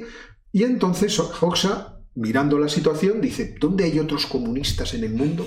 Puros. que me, que me pudieran ayudar y que además son puros. Y los encuentra en China. Oye, China está un poco lejos, pero a lo mejor a los chinos les interesaría tener una pequeña región, ¿eh? Uno- un- una posición dentro de Europa. Y efectivamente Mao Zedong dice, bueno, pues vente para acá, te conozco, eh, nos damos un abrazo de aquellos, a lo mejor un beso comunista, no lo sé. Pero ya sabéis que había cierta costumbre entre los rusos. ¿eh? Darse muchos Darse besos, muchos besos pero la boca. muchos. Y La verdad es que las imágenes de, de Brezhnev dándole besos a Honecker son cosas que no se le quitan a uno De de la- la, memoria. Bueno, pues el caso es que China hace una alianza con Albania y durante mucho tiempo la balanza comercial de, de- de Albania es completamente eh, desequilibrada porque todo le viene de China, ¿eh? todo le inunda China. Sin embargo, los chinos también se nos van a volver unos flojeras. ¿Y cuándo se nos volvieron unos flojeras? Pues cuando en 1972 fueron visitados por el gran satán del capitalismo, que era además Richard Nixon, no cualquiera, No, no, sino Richard Nixon. Nixon. Y entonces en ese momento Hoxha dice, pero ¿qué leches está pasando en el mundo? Que se me están Se se todos convirtiendo loco". en unos, unos ultraderechistas. Y entonces decide cerrar el país. Vamos a ver, esto se están poniendo todos contra mí. Y empieza a desarrollar una personalidad de tipo loco, con manía persecutoria, de que todos conspiran contra el país y contra mí mismo, y le da por hacer el gran proyecto de llenar el país de eh, pequeños búnkeres para que los 3 millones de habitantes de Albania, en caso de invasión, puedan encerrarse en el búnker, ¿eh? sacar la escopeta por un y defenderse, claro. y defender el país, haciendo que éste sea inconquistable. ¿Y cuántos búnkeres hace en un país? Oye, Albania, ahora mismo no sé cuál será el tamaño, pero pongamos que son 150.000 kilómetros cuadrados, no creo que ni llegue. No, no, lo sé. Bastante No lo sé, pero habría que verlo. Bueno, pues lo llena de 175.000 búnkeres. Hay unos vídeos muy interesantes. Pocos. Sí, sí, a mí me parece poco, pero cuando ves los reportajes, de pocos nada. Eh, hay un canal de YouTube que os recomiendo, por lo menos en la parte de viajes, por la parte del antiguo imperio soviético, cuando el muchacho se marcha a Hispanoamérica para ahogarle en un río, vamos, o tirarle una piedra muy gorda, que es eh, Calvo y en bancarrota, Bald and Bankrupt que es un británico que sabiendo ruso, pues el muchacho se ha paseado por estas repúblicas exsoviéticas haciendo lo que yo estimo que son reportajes bastante interesantes. Ya os digo que los que hace en, Latinoamérica son para matarle directamente, hay algunos que son claramente ofensivos.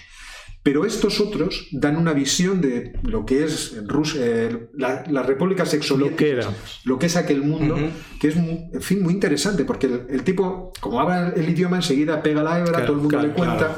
Y además le cuenta mucho la diferencia, ¿no? Cómo estaba aquello. Como vivíamos antes. Cómo están de mal ahora y lo bien que se vivía bajo el comunismo y todas estas cosas. Y hace uno sobre Albania. Y entonces, es verdad que hay un momento que tú estás mirando el reportaje diciendo, ¿por qué tantas setas? Hasta que el muchacho coge la moto, se desvía y dice, esto no son setas. O sea, hay búnkeres que son como esta mesa. We've lost our bunker virginity which is probably how most Albanians lose their virginity inside a bunker. O sea, más o menos, pues un poquito más grandes, pero que no son mucho más. Un apartamento recogido con la pareja joven. Bueno, el, final de la, de la vida de Enver Hoxha eh, fue doloroso por enfermedades, es decir, empezó a tener diabetes y diversas cosas, pero murió en la cama. O sea, es de estos eh, eh, sátrapas de los que tanto hemos visto que morir en la, cama. Entre tanto, os podéis imaginar todo tipo de purgas, todo tipo de limpiezas, eh, todo tipo de sospechas. En cuanto sospechaba alguno, eso es alguno desaparecía. Los que intentaron oponerse a cualquiera de sus eh, cambios y a sus transformaciones también desaparecía. Aquellos que decían, hombre, pues yo creo que Khrushchev tiene algo, a esos desaparecían. Ah, en fin, evitó algún atentado mortal al final de su vida. Se metió en un búnker. Afortunadamente, en un momento desapareció pero, sin embargo, aunque murió en 1985, el comunismo duró todavía seis años más en Albania. Y bueno, pues esta es un poco la historia. Ahora estamos a ver si los albaneses entran en Europa y en negociaciones o no. o en China, depende. Lo que, lo que sucede hacia el futuro. Pero bueno, esto es una historia divertida de Enver y una vez hablado de nuestro sátrapa, que siempre es un motivo gozoso de comentario, yo no sé por qué, o sea, parece en todo esto un, masoquismo que tenemos, ¿eh? un regusto, un regodearse en, el, mal. Eh, vamos a dar nuestra recomendación bibliográfica de la semana. Eso es. Y esa recomendación es un libro interesante sobre las relaciones entre Rusia y China. Eso es. Y de esto nos va a hablar Jorge. Me encargo yo. Bueno, este es mm, un libro muy interesante porque nosotros normalmente vemos a Rusia y a China desde muy lejos, vemos los enfrentamientos con Rusia en Europa, los enfrentamientos con China en el sur de Asia y damos por supuesto que existe una relación muy estrecha entre China y Rusia. Bueno, lo que trata este libro escrito afortunadamente por un especialista norteamericano en China y otro especialista norteamericano en Rusia, es una idea muy buena, es una idea estupenda, es de ver cuáles son las relaciones de verdad que hay entre China y Rusia en términos geopolíticos, geoeconómicos y a otro nivel. ¿Eh? El título. El título es China-Rusia. No, pero yo pondré, pondré la foto del. es que no, nos hemos traído, está en formato digital. Eso es. Y no, no se ha traído Jorge su. Y no me he traído tableta, mi tableta. Y es por eso que no lo tenemos presente. Vale, pero yo pondré la foto y sabréis. Es, es China-Rusia, un acercamiento a la geopolítica del siglo XXI, en, en inglés.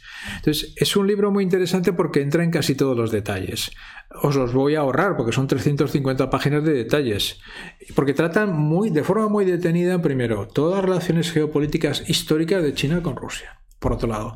Todas las relaciones económicas y geoeconómicas entre los dos lados, sobre todo vista el tema de la, de la energía y otro tipo de materias.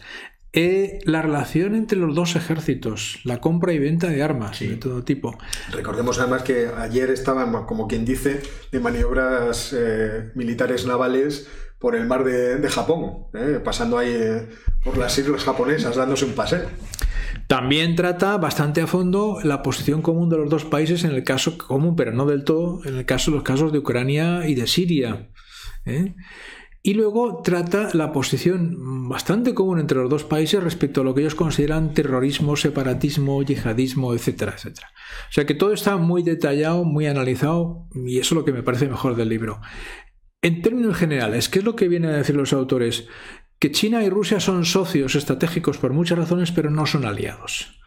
Eh, evidentemente, ninguno de los dos, eh, se diga lo que se diga, normalmente en una alianza siempre hay uno que tiene mucho más peso que el otro. Y en estos momentos ninguno quiere tener menos peso que el otro. ¿Eh? China por razones de población, de economía y de poder político porque está creciendo y Rusia por su tradición militar y su pues, la realidad que ha sido una gran potencia durante muchísimo tiempo. Entonces, aliados, aliados no son, pero coinciden en demasiadas cosas, en muchas cosas que son las que les hacen tener una relación muy estrecha. Fundamentalmente, ¿cuál es? Primero, el planteamiento de que el mundo es un mundo multipolar. Se acabó eso de que haya un solo polo que es Estados Unidos. Hay varios polos y además cada uno de ellos con su peso específico. Ahora eso es obvio para todo el mundo, hace 10 años no lo era. No lo era.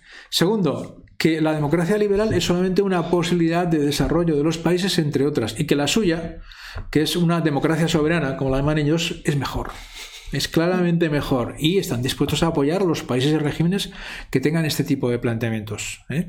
Y en consecuencia también que existe una confrontación entre sus modelos de democracia soberana y los democracias eh, occidentales en general, lo cual no quita para que haya cooperación en muchos campos económicos. ¿eh? No se planea en absoluto establecer un frente unido frente a, contra Estados Unidos y contra la Unión Europea, porque hay muchas relaciones económicas con ellos. ¿Eh? Pero eso sí lo tienen claro. ¿eh? Y también tienen claro, o se plantean, o coinciden en el hecho de que lo que se llaman las revoluciones que, concluye, que incluyen la primavera árabe, todas las revoluciones del este de Europa, Ucrania, Georgia, etcétera, etcétera, todo eso son movimientos fomentados por los occidentales para destruir las sociedades y los países. Destruir Georgia, destruir Bielorrusia, destruir Ucrania, y que eso tiene que ser claramente enfrentado. Por eso, para ellos, todos esos son grupos terroristas.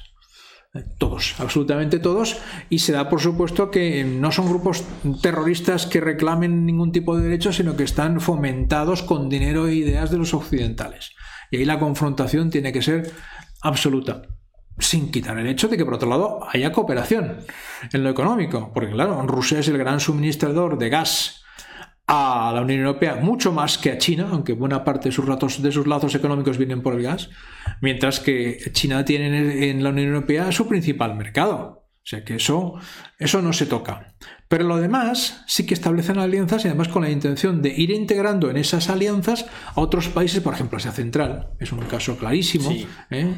La Organización de Cooperación de Shanghái es un caso clarísimo. ¿eh? La Junta Militar Birmana es otro caso clarísimo.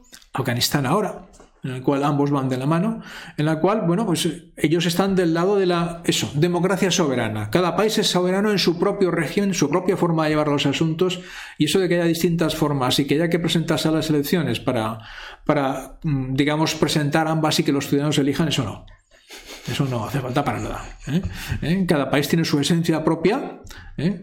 China reconoce la de Rusia, Rusia la de China, que son distintas, evidentemente, y tienen puntos de conflicto pero tiene que desarrollarse de acuerdo con su propia esencia. Y no hay un modelo general democrático, de libertades, etcétera, etcétera, que sea mejor que los demás. En absoluto. Y con eso es lo que nos tenemos que quedar fundamentalmente. Bueno, es, es una cuestión que también muchas veces la perdemos de vista y que ha existido a lo largo de toda la historia. La, la, ilustración no es el lugar de partida en términos políticos y filosóficos y de modos de vida de todos los países del mundo. solo de una parte del Evidentemente no lo es. Así hago la pluma de los países musulmanes, de China, de Rusia tampoco lo es. Tampoco lo es. Aunque Rusia durante mucho tiempo estuvo penetrada por las ideas francesas, cuando en aquellos tiempos de finales del 19 resulta que las élites eh, rusas y la nobleza hablaba solamente en francés. No, o sea, pero eso lo hacían por el no champán, fundamentalmente. No, y por la pose, yo creo que también por la tontuna, ¿no? Porque hay que recordar que Napoleón enamora. ¿Quién era el, el, el zar en aquel momento? Era Alejandro. Alejandro. Le, le enamora, o sea, Alejandro estaba y, y los nobles rusos estaban hasta las narices de aquel enamoramiento. O sea, ¿por qué estas relaciones de- casi incluso de sumisión con estos franceses que de dónde han venido? Es una panda salvajes que le cortaban la cabeza a, a sus nobles. Entonces, en términos filosóficos, el, el tipo de pensamiento que informa en términos culturales ahora mismo el Sí, mundo la matriz cultural, sí. no tiene por qué ser compartida. O sea, la, la matriz cultural de la modernidad, tal y como nosotros la concebimos aquí en Occidente, no tiene por qué ser compartida. Es más, puede ser rechazada de forma radical. Sí, sí, claro. Y lo Es es. rechazada por algunos vestigios del antiguo régimen, por así decirlo, en términos intelectuales, Sí, sí. en Europa. No lo va a ser. Mucho en la más. India, por ejemplo. Claro. A un hindú estas cosas... Hombre, porque los británicos estuvieron allí, la democracia y les... y les- pero en No, términos... pero lo de la India es otra. Sí, es otra, es otra- pero también es cierto que es distinto, es completamente distinto. Sí, es muy distinto, pero en otros sentidos parecido. O sea, no. Entonces es, es muy difícil el, el que el- se va- vayamos a encontrar un mundo homogeneizado. Es cierto que la- la- el relativismo y el bienestar económico tiende, vamos a decirlo así, tiende a, a- a este tipo de, Yo, de estas planteamiento. cosas. Yo creo que son más importantes de lo que parece. Sí, son mucho más importantes de lo que parece. Las dinámicas culturales, la- no es que creo, sé sí, que son más sí, importantes. son más importantes de lo que parece, pero, pero lo, que, lo que están transmitiendo Rusia y China en realidad no es eso. Es una pose política para justificar la- las, Evidentemente. las satrapías También. que Sí. También, O sea, pero no solo. no- Pero no solo. o sea, no es, no es un, no es un discurso que puedas decir, no, es que tengo una. Vamos, si, Yo insisto si- en si aquel, lo que de- yo creo ya lo, lo hemos comentado aquí, aquella frase de, de para, cuando nosotros preguntamos, bueno, ahora lo cuento. Sí. Pero si, si el comunismo, si el Partido Comunista Chino es un producto de China, fin, el comunismo es la cosa más ajena y, y extraña y anómala que ha caído sobre China en los 2000 años de civilización. O sea que tampoco nos pueden venir a contar ahora No, pero eh, esto. el comunismo De en hecho, China no se ha reconvertido en cierto modo al confucianismo y no al revés. Pero que es a lo que voy al final. Esto lo pod- podría ser tema es que, para. pero es que los movimientos migratorios siempre son al revés. Pues yo no he visto carreras de afganos, ni de, ni de bielorrusos, ni de ucranianos corriendo hacia Moscú. Más bien corren hacia Berlín. ¿No? Es que hay mejor clima. En Hong Kong no clima. les veo correr hacia, hacia Shanghai. Más bien intentan salir para el otro lado corriendo. Y ya está, ahí lo dejo. Ya, ya. No, pero realmente ese es un buen, un buen punto. Es un buen punto, pero que, que tengamos yo, yo- claro. yo veo a la gente hacia dónde va. Entonces, hay unos sitios a los que tienden a ir y otros a los que tienden que salir. ¿ya? Y ya con eso ya me quedo. Y, y es- y me, me parece un argumento más válido que todos los Su, sistemas. su de visión tan sumamente escueta, pero precisa de la realidad, a veces es difícil de discutir. No, lo que pasa es que eh, Rusia y China se están, no, no, se están planteando las cosas en términos de imaginario colectivo. ¿Quiénes somos Ya y por tanto quién tenemos que ser? Ahora cuando Oscar me bloquea del, del No, no, no, no te voy a bloquear, o sea, lo que he estado tentado varias veces durante el día. Pero no, sobre no, todo no, cuando hablaba de la no, no, inflación. Pero yo a lo que me refiero, y creo que, que es absolutamente claro, es que el- el- la, la matriz de. Vamos a ver. La idea que, es, que tienen los pueblos de sí mismos Sí, eso sí. a lo largo de la historia es no son iguales No, no, en todas no, estas eso- regiones de- eso- eso es indudable. Y que es la- verdad que la matriz cultural de los Estados Unidos irradia hacia todo el mundo a través de sus productos culturales Claro, porque es una visión del mundo icónicamente muy potente. que es muy potente, que ha sido muy transformadora. Pero en es- España lo hemos visto. España se transformó culturalmente de la- forma radical. Estados- es la misma trampa que hizo Estados Unidos la que está haciendo Rusia y China ahora. Lo que pasa es que con éxito. Que ya veremos. Estados Unidos tuvo Sí, muchísimo sí. más éxito de lo que va a tener China exportando su modelo cultural. O sea, Sí, pero bueno, No, claro, es que el modelo cultural chino no es fácilmente exportable. que no es exportable. Otra cosa es que tienes toda la razón, es decir, que tienes una tradición propia, que tienes unas inercias culturales propias y eso determina lo que vas a hacer con tu país. Por eso, vamos, o sea, es que y eso- también lo que tú dices, que justifica. obviamente. que son las dos cosas. Es algo sobre lo que me subo Claro, para pero es que- justificar pero es que- qué tipo de política es que, es estos se suben sobre eso para justificar unas cosas que, fin, ir asesinando gente por ahí con polonio radiactivo, pues bueno, en fin, es una forma también de ver la esencia cultural rusa. Es que eh, creo que no. Ya, vamos a ver, la- las esencias No culturales eh, las y las cosas. identidades culturales existen. Eso es evidente. Pero que de esas identidades culturales se puedan deducir tantas cosas, no. Claro. Y ahí entra el juego político de utilizar esas identidades culturales para mis intereses político-económicos concretos. ¿eh? Claro, eso o es si evidente. Es que, si es que, eh, tiene razón Oscar, lo que hizo Estados Unidos en la década de los 50 eso fue una campaña, pero, pero como no volveremos a ver en la historia de la humanidad. la cantidad de sátrapas anticomunistas Con que hemos visto aquí. Con, con la Coca-Cola en la mano, o sea, es que fue así. O sea, ya, ya ha cambiado, y es verdad que ha cambiado el panorama cultural de muchísimas sociedades. Sí. No, y todos. no el- pasado, nos- o sea, nosotros hemos eh, producido en todo el mundo tribus urbanas que son copias La de, de formas de vida que han nacido. No, es así. O sea, Bronx. Sí, sí. Chavales, yo el otro día estaba viendo un, un documental sobre la vida de Loquillo, del rockero español, que Sí, eh, espero que conozca a todo el mundo. Es un tipo que siempre me ha caído especialmente simpático. Además, cuando tenía la edad, era la música que, en la que vivíamos. Y el mundo rockabilly que se crea, por ejemplo, en Barcelona en los años 80, es, es una- un trasplante histórico, Es una cultural, es una claro, es una que luego se readapta de una forma distinta, pero es un modo de vida que en principio Era ajeno. era ajeno. Y esto, Ahora ya no. esto se ve con sus matices en las diversas eh, extrapolaciones que se van produciendo en el mundo, Corea del Sur con el K-pop y este tipo de cosas que surgen, se adaptan a su Se propio adaptan a medio, su propio medio. pero sí, que al fin y al sí. cabo son, son ese tipo de cosas. Pues sí, eh, debate de cualquier forma interesante. Un día Sí, nos, no, nos no, podríamos es traer los libros de filosofía y ponernos a Es, pelear. es un debate de fondo. Dice Cristian Oblas, dice, sería bueno recordar el debate sobre los sistemas de gobierno que pone Heródoto en boca de Darío en su tercer libro de la historia. Cuidado, Cristian, que tengo- lo tengo ahí. O sea, lo tengo ahí. o No sea, se lo ha llevado. No me lo he llevado, sí, ahí, ahí están los, los estoy viendo, los cinco volúmenes. Soy capaz de cogerlo y empezar a leer aquí durante horas hasta que me echen estos jóvenes a patadas. Bueno, pues si, si os parece, eh, terminamos aquí el, el programa, pero Sí. no el programa, quiero decir, nuestra cháchara y verborrea interminable, y os damos el paso a vosotros para que nos preguntéis acerca de estos temas que hemos tratado hoy, por favor. Eh, y alguno fácil, si no son los temas que hemos preparado para hoy. Sí, Pues alguno fácil, porque si nos vais a preguntar, no sé, eh, ¿cuál es el futuro de- de- del socialismo en Europa? Pues yo qué sé, o sea, estas cosas es bastante más difícil de, de saber. This is not television. This is real life.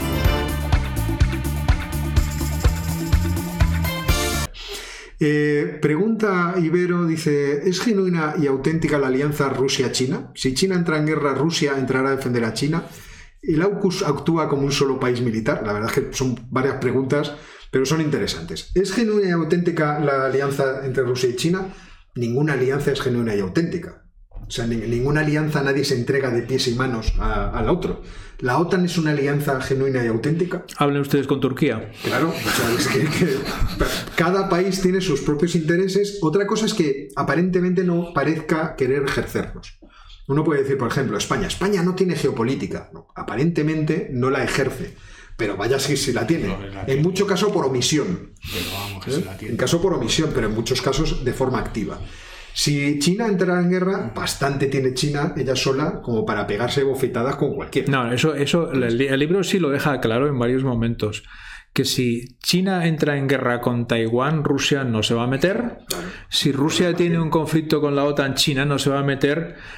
Pero eso, y el libro lo menciona también con bastante claridad, es obvio para ambas partes. Es decir, ellos saben que su partenariado, que es como lo denominan los, los autores, no alianza, partenariado, tiene determinados aspectos en los cuales es muy fuerte y en los cuales- otros en los cuales prácticamente no vige, no tiene ningún efecto. Pero son conscientes, lo cual es muy bueno. Dejadme que busque otras preguntas. ¿Veis que de repente os habéis lanzado a hacer preguntas? Claro. ¿Y ¿A qué hora subimos el, spot- el podcast a Spotify? No lo sé, Ragan. Vamos, en cuanto esté hecho el, el vídeo para... Sabéis que una vez acabe el programa, yo esto lo pongo en, en privado para que nadie lo vea. No podéis volver a repetir el directo porque me gusta editarlo y subirlo el sábado. Entonces, si me da tiempo, el mismo sábado subiré el, el audio a Spotify y a, a iBooks. Bueno, y a todo lo que hay en el universo. ¿El golpe de Estado, pregunta Carlos Ruiz, en Sudán afecta en algo a los conflictos en Etiopía? ¿Más líos con la presa? Es una cuestión interesante. No, en principio no. ¿Por qué? En, cuanto a Etiopía, no porque el golpe de Estado sobre todo mm, afecta a los que viven como en el centro del Sudán, no en las zonas marginales que algunos de ellos no quieren pertenecer a Sudán. Y segundo, a la presa tampoco lo afecta porque el, el análisis general que ha hecho siempre el gobierno de Sudán es que a ellos eso les va a afectar relativamente menos que Egipto. ¿Por qué? Porque buena parte de las tierras del Sudán las riega el Nilo Blanco, el que nace en las cataratas Victoria y se alimenta de eso. Y solamente una parte pequeña la riega el Nilo Azul. Por tanto, los efectos sobre el norte del Sudán serían relativamente pequeños. La presa está en el, en el azul. Está en el azul y además el Nilo Azul se junta con el blanco en, en Jartún. O sea, solamente el espacio de Jartún hacia el norte resultaría afectado. Por eso, los cálculos de Sudán es también la razón por la cual el conflicto entre Etiopía y Egipto, Sudán se queda como un poco en medio. ¿eh? Porque no, no tira para uno ni para el otro porque le va a afectar relativamente poco, según sus cálculos. A Egipto le afecta mucho. Sí, sí, Egipto sí. Entonces no debería afectar. Muy bien, más preguntas. Nos pregunta eh, Carlos Larrea si cortará Rusia el envío de gas. No, Rusia está deseando. No, noticia de esta mañana, eh, hay unas declaraciones de Putin precisamente diciendo que garantiza el suministro de gas a Europa cuando él ha terminado de garantizarse el suyo propio. Una vez que ha terminado de rellenar sus tanques de almacenamiento, dice que va a empezar a bombear Rusia. Esa es, esa es la versión oficial. Mi lectura es que ha, debido llegar a algún tipo de acuerdo con, la Unión Europea para el Nord Stream 2 y que por lo tanto va a abrir la, las compuertas. Pero vamos tarde, porque las, las reservas están anormalmente bajas, no, no están dramáticamente bajas, pero están anormalmente bajas. El precio del gas ha bajado un 7% hoy en, en Amsterdam. Eso está bien. Eh, veamos, Gabriel Fernández pregunta la postura de Europa frente a comerciar con China o hacerle el juego a Estados Unidos. Es decir, nos estás preguntando si eh, Europa es más proclive a estar con un papá o con mamá. Yo creo que a Europa le interesa estar con papá, con mamá y con todo el mundo que quiera comerciar. Si me dejáis no un es- símil, eh, uno de los, si recordáis de, de historia, una de las repúblicas, está bien decirlo, repúblicas europeas, corrígeme Jorge si me equivoco, más activas en la Edad Media en el comercio con el Islam y con China fue la República Veneciana, que comerciaba con todos. Comerciaba con los franceses, con los españoles, de hecho era el centro del comercio durante bastantes siglos, fue el centro del comercio europeo y el comercio y era la vía de salida del comercio europeo con, con, con Extremo Oriente y China. Quedaros con el modelo de Venecia porque eso va a ser Europa. Probablemente con las mismas ruinas. Qué barbaridad. Pregunta Juan Zapatero que, qué opinamos de los datos de crecimiento publicados hoy del 2%, si estaremos o no en, esta inflación. 2% de crecimiento no es esta inflación. Estamos lejos de la estanflación.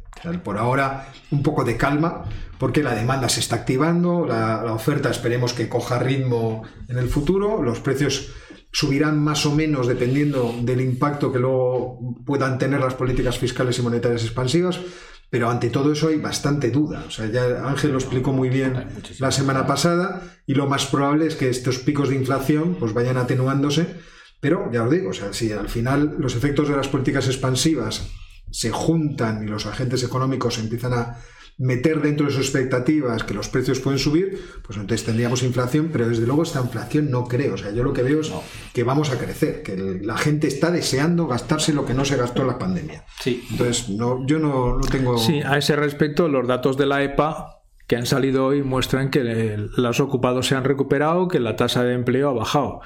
Por tanto, inflación sí, no sabemos cuánto tiempo, estancamiento no. Bien, dejadme que, que busque. Bueno, pregunta. Ah, Os ponéis unos nombres. Cubonumber 1 pregunta: ¿Cuál es el mito de las fundaciones de Rusia? Bueno, brevemente, Rusia se funda cinco veces. La primera es el, el, el Rus de Kiev. eh, sí. Historia más bonita Pero verdad. esto, esto yo he prometido hacer un vídeo y nunca lo hago, porque cuando te pones a intentar explicarlo brevemente en 15 minutos, No, no, joder, la cosa no, es dura. Luego se funda en eh, Moscú por eh, Iván el Terrible, luego en San Petersburgo por Pedro I el Grande, y luego está la fundación de Rusia por el comunismo, que sería también en, en Moscú, es decir, una nueva refundación, y luego la última, que es cuando se pasa del sistema comunista al capitalista, en donde el padre de la fundación, obviamente, en ese momento es un famoso, se puede decir alcohólico a estas horas de la tarde, Boris Yeltsin, y que su heredero, porque es- fue su heredero, Y le pasó el y maletín. le pasó el maletín de las... Con el martini. Yo no sé, si, no sé si hay foto de eso, pero eso hay que buscarlo. Había un vídeo, había un vídeo en el cual se veía, se veía, ah, porque además se- hizo, digamos, oficial, porque fue el- la única constancia mm, paraoficial o extraoficial de que había un traspaso de poderes en Rusia, porque luego Yeltsin desaparece, no se vuelve a saber nada de él. Entonces se ve a Yeltsin pasándole el maletín de las claves nucleares a Putin y Putin diciendo, ¿Qué vale, tipo vale. más simpático era? Entre que venía borracho a las ruedas de prensa, hacía reírse a todo el mundo y le encantaba ir pellizcando a las co- colaboradoras. Es una cosa, no se ha visto nada semejante Era- era en la historia de la humanidad. Era indescriptible, absolutamente. Dejadme que busque alguna pregunta más. Eh, ¿Creen que Estados Unidos, Europa y Latinoamérica se dirigen al nacionalismo? Vamos a ver, yo creo que el nacionalismo nunca nos ha abandonado, ¿no? Y, en- y en ciertas naciones de Latinoamérica el nacionalismo es algo claramente enraizado. Dígale usted a un mexicano que es México para él, o no sé, dígale usted a un argentino que es Argentina para él. Lo que no se ve es eh, la posibilidad de una colaboración, por ejemplo, entre los países de Latinoamérica, pero yo siempre he pensado que más por la- eh, cuestiones geográficas, por las dificultades de poderse comunicar incluso por vía terrestre, que eh, por una cuestión obviamente espiritual o, o estratégica, o que obviamente también existen estos problemas. A mí me hace mucha gracia, hace muchos años Ángel y yo dábamos clase en un máster eh, que eh, lo que hacía era formar a estudiantes latinoamericanos y también Ah, sí, verdad. españoles eh, para ser políticos. O sea, nosotros hemos Sí, colaborado sí, sí, en hemos crear colaborado. políticos que esperemos que estén haciendo las cosas bien en, Y que no- y que no sean en sus países. Bueno, tuvimos un caso, por ejemplo, el, el alcalde de, ya no del Cachao, de una ciudad de, de Venezuela, eh, Raúl Muchacho, que era un opositor al régimen de Hugo Chávez. Este fue alumno nuestro y fue un hombre con, con mucho carácter que se enfrentó al, a Hugo Chávez con bastante valentía. Él contaba, por ejemplo, que todas las mañanas él siempre les seguía un motorista, un guardaespaldas, eh, a su vehículo y que su hijo siempre le hacía notar, dice, ¿por qué papá todos los días nos persigue un motorista? Y decía, no, bueno, es que la ruta, tú sabes. Con un hombre que... Pero me acuerdo que en, en aquel máster una cosa que siempre se reflejaba, eran muchos meses de convivencia en los que Sí, pasaban los alumnos, era eh, cómo todos ellos percibían, a pesar de ser de distintos países, que tenían un, un sustrato cultural común.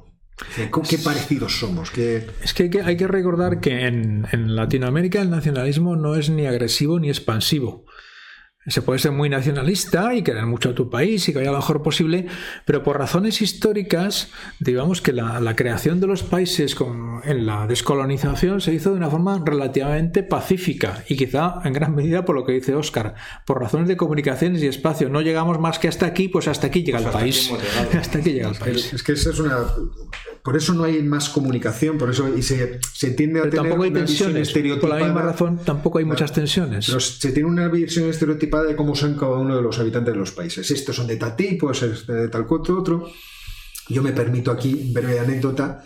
En una ocasión, eh, a mí me invitaron a dar clase en el contexto de este máster en el Centro Fox, el centro que inauguraba el que había sido presidente de México, eh, Vicente Fox, que hay que recordar que fue el primer presidente que no era del PRI, pues no sé si eran en 75 años, una cosa por el estilo. Presidente de un partido que se llama el Partido de Acción Nacional. Y yo llegué allí para inaugurar el Centro Fox. O sea, el primer profesor del mundo que dio clase en el Centro Fox eh, fui yo. Y eh, pues la historia es muy larga, pero en cualquier caso, el último día, cuando ya me iba a marchar, uno de los estudiantes, que era en realidad gente del entorno del, del Partido de Acción Nacional, eh, con congresistas, alcaldes y había también empresarios, pues uno de los empresarios me dijo, "Bo, Maestro, ¿usted qué va a hacer ahora? Digo, pues yo irme a mi hotel triste a tomarme una, una hamburguesa y mañana saldrá mi avión. Me dice, no, hombre, no, hoy es el Día de la Madre en México y en México es un día grande. Y usted se viene al ranchito de mi cuñado a celebrar eh, el Día de la Madre. Y yo, pues claro que sí, cuando usted me diga. Vaya que voy. Y allí me- nos fuimos a un rancho que estaba alejado, bastante alejado de la ciudad de León. Y eh, bueno, llegamos y aquello no era, no era una festividad, un cumpleaños, aquello era una boda. O sea, era, era 300 personas, el rancho no era un ranchito, sino que era una instalación con unas caballerizas inmensas. Bueno, un sitio espectacular, era fiesta a totrap. Allí había de todo. Hasta tal punto que no recuerdo cómo volví al hotel. O sea, sé que por la mañana me levanté con la alarma No diciendo detalles, que no no, llego al avión. No Y hubo un momento que me fueron a presentar a la, a la madre, que estaba allí como si fuera la regente. O sea, efectivamente, a- aquel día era un día grande y la madre Mandaba. era una macume o la mujer que manda, es decir, aquello era un matriarcado en toda rural. regla. Y entonces me senté, ah, es usted el maestro, ya me ha dicho mi hijo y tal. Y en un momento me preguntó, ¿y qué le parecemos los mexicanos? Y le dije, pues no sé si le va a molestar esto que le voy a decir, pero me parecen ustedes españoles desatados. Pero españoles, o sea, yo estoy aquí tan cómodo, tan entre mi gente, tan haciendo... Y me dice, y, y- y los... ¿Cómo los llamaban? Ay, ahora no me acuerdo. Los torrendos nuestros, ellos le ponían un nombre. Y esto a usted le gusta. Y esto lo tenemos nosotros también allí. Y el pan. Y, o sea, hay tantas cosas en común en, esa, en esa cultura que nos une. Que eh, lo que se descubre es por qué no se intenta hacer la unión, por qué no se ha hecho, o por lo menos una colaboración como la Unión Europea, algo por el estilo. Y ahí hay dificultades que yo creo que son eh, unas de carácter geográfico, de la dificultad de poder hacer mercados únicos, Sí, de transportar difícil. las mercancías que, Muy que difícil. ofrecen muchas Es- dificultades. Es muy difícil. Y con esta bomba informativa, hoy nos despedimos de la tertulia, pues una semana más, agradeciendo a todo el mundo que nos hayáis visto. Sentimos el corte a mitad de. Corte técnico. El corte técnico, pero bueno, las cosas a veces vienen Es, dadas es así. por culpa de los semiconductores. Porque es- Claramente, Exacto, esto ha sido el de Alibaba que nos ha fastidiado. Nos- nos ha fastidiado. Así que muchas gracias, Ángel. Muchísimas gracias a todos. Gracias, Jorge. Gracias y buenas tardes a todos. Y nos vemos la semana que viene.